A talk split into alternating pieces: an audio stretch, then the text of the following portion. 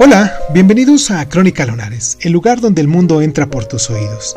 Yo soy Irving Sun y en esta ocasión en nuestra sección de Cuéntame un libro, vamos a hablar de Ivanhoe, de Sir Walter Scott. Comenzamos.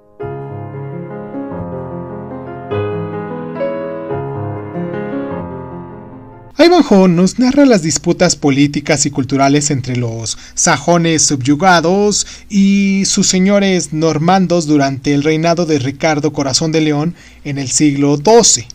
La historia va más o menos así.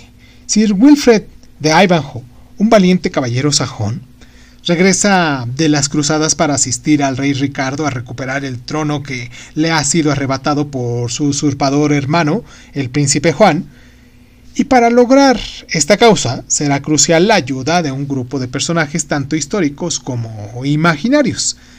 El relato se ve impulsado por tres confrontaciones de proporciones épicas, lo que es el torneo de Savit de la Souche, el asedio del castillo de Torkinston y el rescate de la heroína Rebecca de Templeston, sede de los Caballeros Templarios.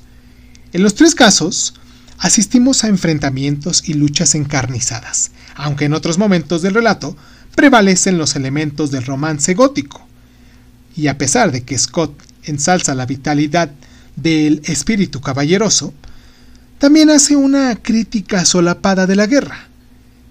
Ambientada en la Inglaterra medieval, Ivanhoe supuso el cambio de escenario con respecto a las, a las anteriores novelas, lo que es Waverley de Scott, centradas todas ellas en Escocia, como bien lo sabemos.